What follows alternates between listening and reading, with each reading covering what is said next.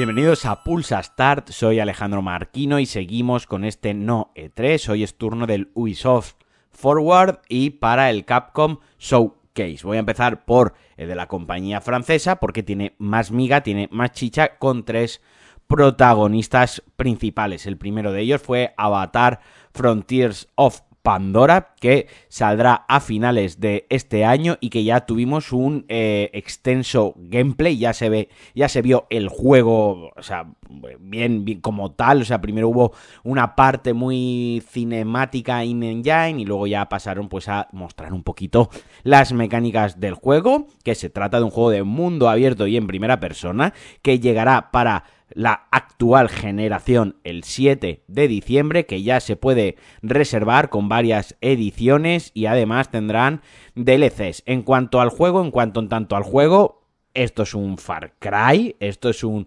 un juego Ubisoft eh, style, es decir, la rueda de armas, eh, el mapa, cómo te representan los enemigos en pantalla, los movimientos, el tipo de juego que hay que ir liberando como fortificaciones que tienen los humanos. Eso sí, muy original y esto sí que me gustó. La parte, bueno, más que original, muy conseguida, muy bien representada. La parte del combate aéreo de los, de los navis estos, eso, estaba guay y gráficamente la verdad que el, que el juego llamaba mucho la atención, entraba bien por los ojos toda la parte de la selva, pero sí que es cierto, en el momento que te empiezan a representar la interfaz de usuario, la UI, eh, la ruedecita de las armas, eh, todo, es, Far Cry puro y duro, y eso, eso está ahí y, no se puede negar. Yo comentaba en el grupo de mecenas de, de Pulsa Star, del cual podéis formar parte en patreon.com barra Alejandro Marquino, que los dos últimos Far Cry yo me los he saltado y no he jugado. La gente decía, buah, qué pereza, otro Far Cry con la skin de Avatar y tal,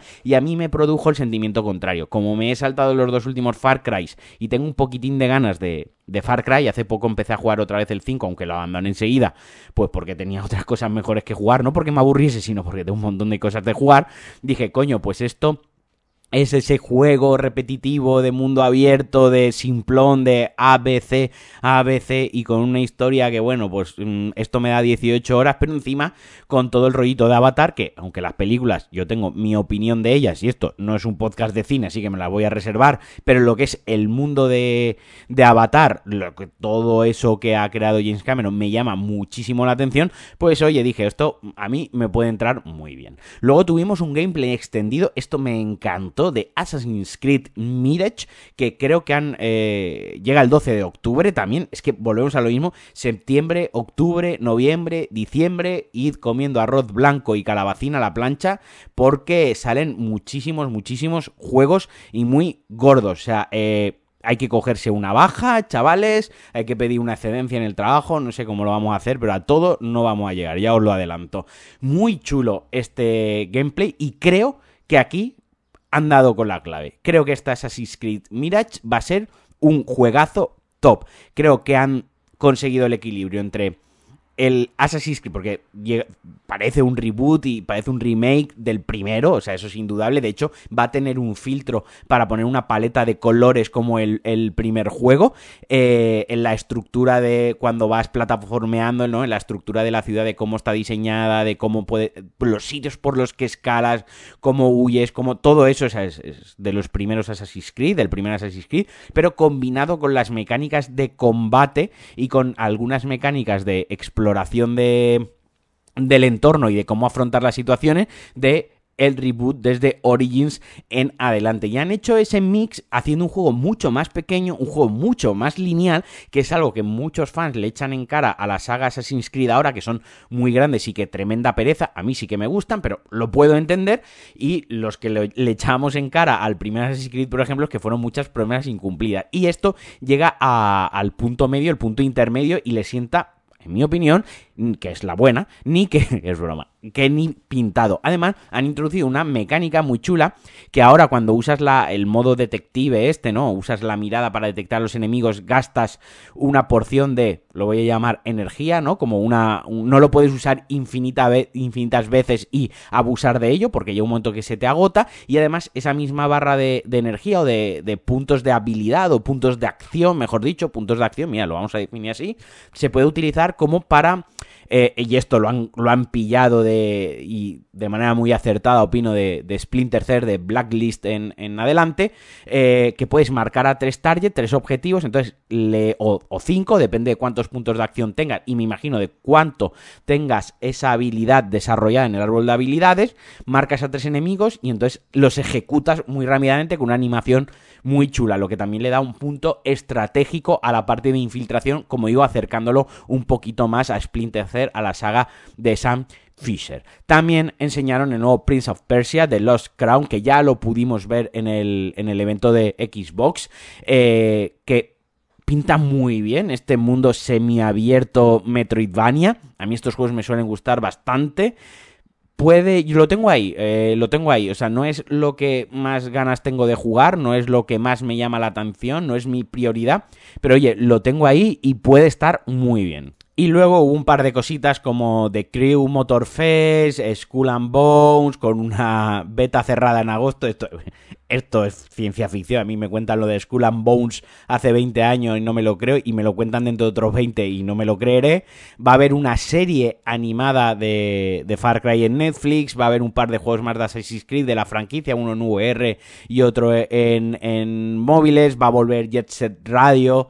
Eh, con una colaboración y bueno, un par de cositas, pero me voy a detener en lo otro gordo, como decía, hubo tres piedras angulares en el evento, este Avatar Frontiers Pandora, este Assassin's Creed Mirage y el Star Wars Outlaws, el cual se presentó con un tráiler CGI muy espectacular en el Xbox Showcase y que ayer ya se dejó ver también con un extenso eh, gameplay, con una sección jugable del juego donde nos presentan una aventura en tercera persona al más puro estilo Uncharted, con, con zonas de sigilo, infiltración, con mini puzzles, con tiroteos, con, con vehículos en un mundo lo que parecía, si no abierto, semiabierto, una, una aventura muy, muy peliculera que por lo menos insisto, lo que enseñaron, porque luego todos nos conocemos cómo va la franquicia de Star Wars, y si no metes un Jedi, un Sith o no metes una espada láser, es lava. Pero lo que se vio en el tráiler, lo que se vio en el gameplay, en el tráiler gameplay, en el walkthrough este, como lo quieran llamar ahora, eh, fue un bounty y una outlaw, o sea, eh, cazarrecompensas, forajidos y muy, muy guay, ya digo, luego lo cagarán metiendo espadas láser o alguna puta mierda de esta por detrás de la, de la República y del Imperio, que, que insisto, de eso ya tenemos muchísimo material, tanto en videojuegos, películas, libros, series y tal, pero esta parte del universo expandido o del universo de Star Wars, todo lo que es de los seres más humanos o de los extraterrestres, entre comillas, eh, más mm, humanos, entiéndase como sin, sin, poderes y sin ser excepcionales, haciendo sus cosas por la galaxia, a mí me llama muchísimo la atención. Y de aquí damos una voltereta triple carpado tirabuzón y nos vamos al Capcom Showcase 2023. Este nos lo vamos a ventilar muy rápido porque lo, lo más importante del evento fue una mala noticia y es que Pragmata se vuelve a eh, retrasar este juego de, de acción de, de, la compañía nipona Capcom, que en mi opinión está siendo una de las mejores compañías en los últimos siete años, fácilmente. O sea, Capcom ha resurgido de sus cenizas y, y está a día de hoy más fuerte que nunca. Insisto, para mí es top 3 compañías de videojuegos a día de hoy. Ha vuelto a retrasar este, este juego de ciencia ficción, de acción muy espectacular, pero nos ha regalado a cambio de, de este retraso unos 5 segundos de gameplay donde el juego pues pinta muy muy bien. Parece ser que llegará en 2024. Esto tenía que haber llegado a finales de este año, pero bueno, no, no lo podemos no lo podemos saber. Mucho más allá de eso, pues bueno, otra vez se volvió a enseñar Resident Evil 4 VR, eh, Mega Man X Dive Offline, bueno, cositas de esta japonesa y se dejó ver el que el juego que voy a pronunciar tremendamente mal, Kun Kunitsugami Path of the Goddess, este hack slash que también se dejó ver en la Xbox Game eh, Showcase, que es otro hack and slash muy vistoso. A este le tengo echado el ojo, muy espectacular, le tengo muchas ganas a ver qué tal, porque al final a mí los hack and slash me, me encantan, si no es, es uno de mis géneros eh, favoritos. Y luego Ghost Trick eh, confirmó su demo, como digo Este evento de Capcom fue mucho más recogidito, mucho más pequeño. También eh, enseñaron el Exo Primal, un juego que a mí me tiene totalmente desubicado. Me gustaría jugarlo, me gustaría probarlo, pero, pero no, pero por otro lado no veo que yo gastándome el dinero en esto. Si lo ponen en alguna plataforma en algún momento y con amigos, pues puede ser que lo, que lo juegue. Y otra vez otro tráiler de Dragon Dogma 2 que poco podemos decir más allá de que eh, se te caen los huevos al suelo. Así que bueno, este ha sido el breve resumen del Ubisoft y del Capcom, de los dos eventos del Noe 3. Ubisoft, eso sí, eh, abriendo otra vez con sus bailecitos del Jazz Dance, es que ya son meme, ellos lo saben, ellos se gustan, ellos lo hacen. Y de la misma manera, si os gusta Pulsa Star, si os gusta DLC, que ojo, tenemos dos episodios especiales, uno este mismo viernes y otro dentro de 15 días de mi serie de Platineando, de sacándome platinos con mi amigo Radio Gea, que no sé por qué, en YouTube está pegando muy fuerte todo este tema de, los vídeos de, sacarse platino y nosotros ya hace un par de meses empezamos la serie de platineando con el primero Dark Souls, una vez más, visionarios. Entonces, nada, estad muy atentos y como digo, si os gusta DLC, si os gusta Pulsa Star, si os gusta lo que hago, me podéis apoyar en patreon.com barra Alejandro Marquino. Esta semana hemos tenido dos mecenas nuevos, me hace mucha ilusión y como os digo siempre, eh, desde el precio de un cafecito al mes me podéis invitar a un café al mes y yo cuando me compro un juego con el dinero del Patreon, de verdad que me acuerdo mucho de vosotros, me pongo muy contento y lo disfruto mucho en vuestro honor. Os mando un besazo, un abrazo y adiós.